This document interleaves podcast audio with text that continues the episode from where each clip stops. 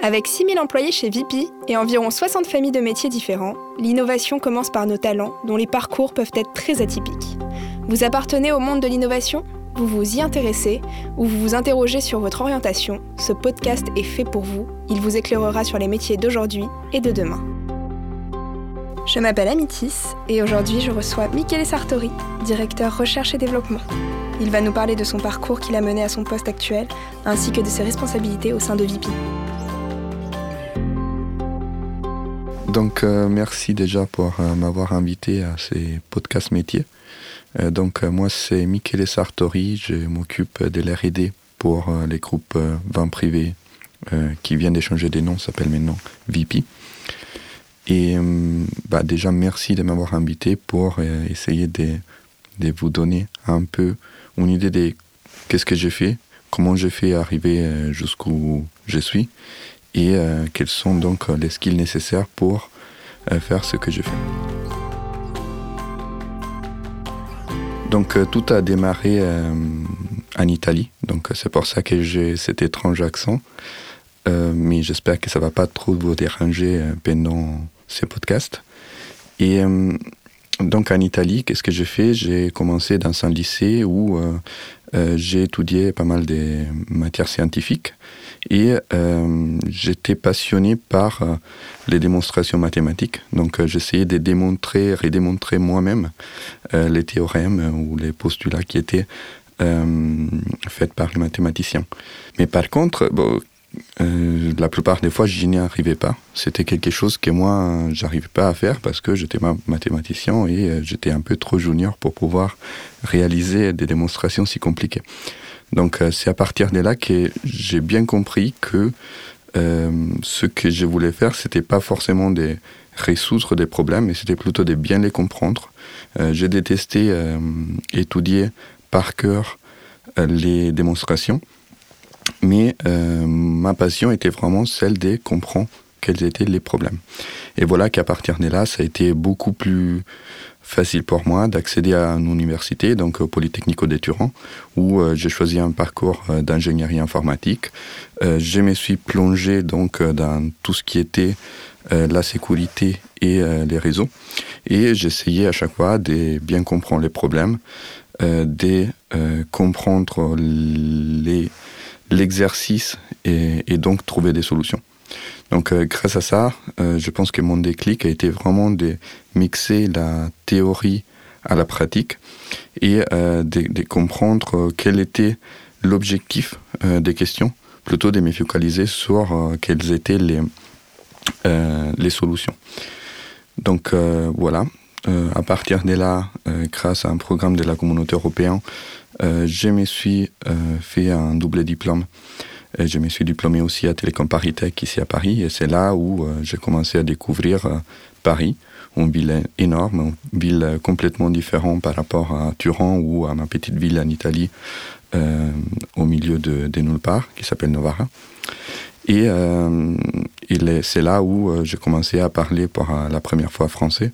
Je suis arrivé sans parler un mot de français, mais euh, ça m'a permis voilà, de, commencer à comprendre quels étaient euh, mes atouts, le fait de pouvoir euh, m'adapter facilement, mais c'est quelque chose que tout le monde dit de faire, mais voilà, c'est là où j'ai vraiment compris mes atouts. Donc une fois que j'ai fini mes études, j'ai enchaîné avec mon premier stage euh, dans une entreprise qui faisait euh, ce que je, faisais, euh, je savais faire, donc ceux dans lesquels j'étais un peu devenu, bah, où j'avais les plus étudié. Donc j'ai fait une entreprise qui s'appelle s'appelait à l'époque Oberture Technologies, maintenant s'appelle Idemia. C'est un gros groupe français qui s'occupe de la sécurité en général on partit sur euh, de l'embarqué, donc euh, des cartes de crédit, euh, des, pièces d'identité, etc. et moi, en particulier, je m'occupais principalement de tout ce qui était la sécurité mobile dans les téléphones mobiles. À l'époque, on commençait, bah, ils avaient déjà démarré depuis un moment les smartphones, mais toutes les problématiques de sécurité n'avaient pas encore été forcément adressées ou pensées. Donc à l'époque, on pensait à comment mettre un système de paiement à l'intérieur d'un téléphone mobile pour que l'utilisateur ne soit pas exposé à des failles de sécurité. Comment dématérialiser un pass Navigo, c'est quelque chose qui n'a pas encore été complètement fait, euh, mais déjà à l'époque, on avait des premiers époques, premiers MVP, donc euh, des, premiers démos de comment on aurait pu sécuriser ces types de transactions à travers des éléments sécurisés. Et moi, je m'occupais un peu de toutes ces architectures. Évolué rapidement sur un poste de management des projets. Euh, après un déménagement produit et finalement dans la gestion des programmes d'innovation. Euh, ça a été une expérience euh, qui a duré presque sept ans, dans laquelle voilà, j'ai pu toucher à plein d'environnements différents et ça m'a ça m'a vraiment permis d'accéder chez VP comme chef de toute la partie R&D, qui est un partie j'ai mis en place euh, voilà, ici à, à VP. Donc, euh, pour parler un petit peu des, des VP, qu'est-ce que j'ai fait ici à VP Donc, VP, euh, je pense que tout le monde la connaît ici en France, c'est un podcast français, donc la plupart des personnes connaissent Vent Privé Group ici en France, mais c'est un gros groupe, donc c'est aussi à l'international, c'est quelque chose en Espagne avec euh, e-boutique, euh, c'est en Suisse. On a un vente exclusive, donc on a plein de, sites un peu partout euh, en Europe principalement et aussi un partie dans l'Amérique latine. Et donc notre objectif à niveau de, groupe, c'est celui de bah, amener des produits à des prix canons, grâce au fait qu'on fait du déstockage, on essaie de, de, vendre à prix canon des choses qui ont une énorme valeur.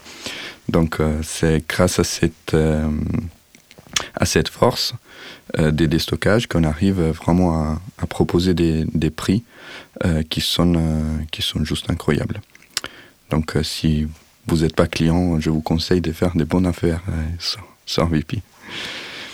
Mais et qu'est-ce que je fais chez VP Donc là, on a la chance, on va dire, d'avoir des volumes énormes. On a un nombre de ventes euh, qui, est juste incroyable. On a euh, tous les jours une trentaine de nouvelles ventes, de nouvelles marques qui viennent proposer leurs produits sur euh, les sites internet, en Europe en général, sur les sites internet. Et de l'autre côté, on a des millions d'utilisateurs qui tous les jours viennent voir qu'est-ce qui se passe sur vente privée. Donc notre rôle, c'est vraiment de, de, comprendre quels sont les axes d'amélioration, les pistes d'amélioration à l'intérieur euh, de ces marchés juste énormes et amener des petites améliorations. Parce que juste une petite amélioration sur des volumes énormes, ça fait une différence des chiffres d'affaires qui est juste incroyable. Donc, euh, comment on a fait faire ça? Bah, On a créé la cellule innovation avec Henri François, avec Jean, Martin, euh, donc tous, nous tous, pour avoir une approche vraiment pragmatique à l'innovation.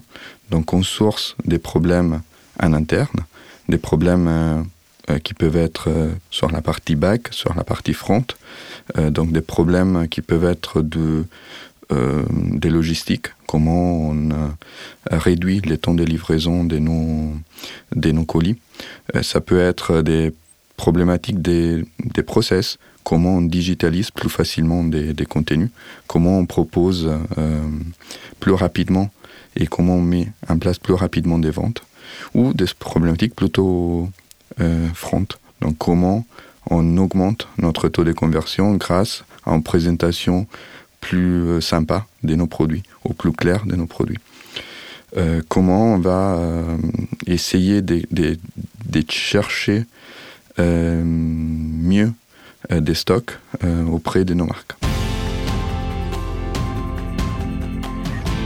Donc on part de ces problématiques-là et intuitivement, comme je disais au début, on a des solutions qui arrivent des projets internes avec des labs étudiants, les labs 42 et les labs Epitech, euh, ou euh, avec des solutions externes qu'on trouve plus facilement sur euh, les marchés français des startups, ou aussi avec euh, des partenariats potentiels avec des gros groupes qui ont déjà creusé les mêmes problématiques et qui ont déjà donc des solutions qui sont prêtes à être mises en place.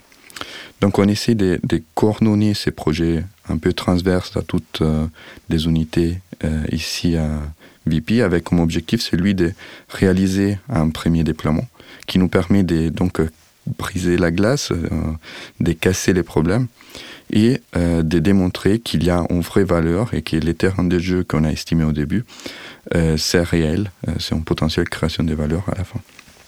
L'innovation, parfois on s'est dit, c'est un travail très, très peu concret. Et ben, en fait, avec l'approche qu'on a mis en place ici euh, euh, chez VP, on est au contraire très réaliste et très concret. Parfois, on, se face, euh, on fait face à la réalité des problèmes. Et là, on s'est dit, il y a des choses que je peux faire, il y a des choses que je ne peux pas faire.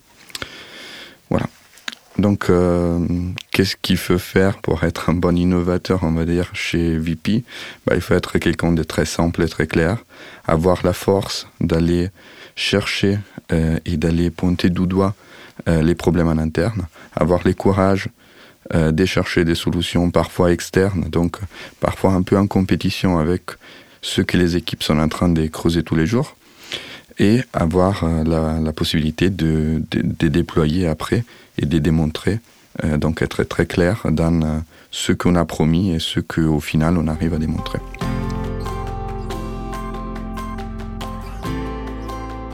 Euh, un point que je trouve qui est très important ici à VP, c'est que, euh, en fait, on n'est pas tout seul, heureusement, à faire de l'innovation. On a l'aide de toutes les équipes innovation, donc les labs euh, et les étudiants, les équipes Impulse, les équipes de l'accélérateur à StationF, toutes les équipes qui travaillent ensemble sur l'innovation. Mais on a aussi énormément d'aide de la part des équipes métiers qui, tous les jours, sont euh, sont face à des problèmes réels et qu'ils ne voient pas ou ils voient pas comme problème ou ils ne voient pas euh, exactement comment les résoudre. Donc nous, on arrive comme euh, des personnes qui peuvent aider. Et ça, ça nous, bah, ça nous rend très heureux parce que à chaque fois, on, peut vraiment, on peut vraiment voir la différence, on peut vraiment voir ce qu'on a mis en place et qui avant était peut-être une frustration pour quelqu'un. Donc euh, voilà, ça, ça, je pense, résume bien euh, mon parcours, un peu mon déclic. Donc l'effet euh, d'avoir compris que c'est plus important de voir au problème et grâce à cette, à cette reconnaissance, on arrive à, après à des solutions et plutôt pas chercher des solutions juste pour, pour les plaisirs des, des résoudre des problèmes qui potentiellement n'existent pas. Et, et donc voilà ce que je fais chez VP. J'espère que vous a plu et j'espère que bah, vous aurez plus envie de rejoindre VP dans les futurs. Merci. Le choix d'un métier est un choix identitaire. Il est important de choisir une profession qui correspond à ses intérêts, à ses valeurs et à ses aptitudes, dans laquelle on pourra se réaliser. Vous pourrez retrouver tous les mois un nouvel épisode sur un nouveau métier sur notre chaîne SoundCloud, La Culothèque. Si vous avez aimé ce podcast, n'hésitez pas à nous le montrer en likant et en le partageant. Et si vous aussi vous souhaitez venir partager avec nous votre parcours, contactez-nous à travers nos comptes Facebook, LinkedIn et Instagram. À bientôt!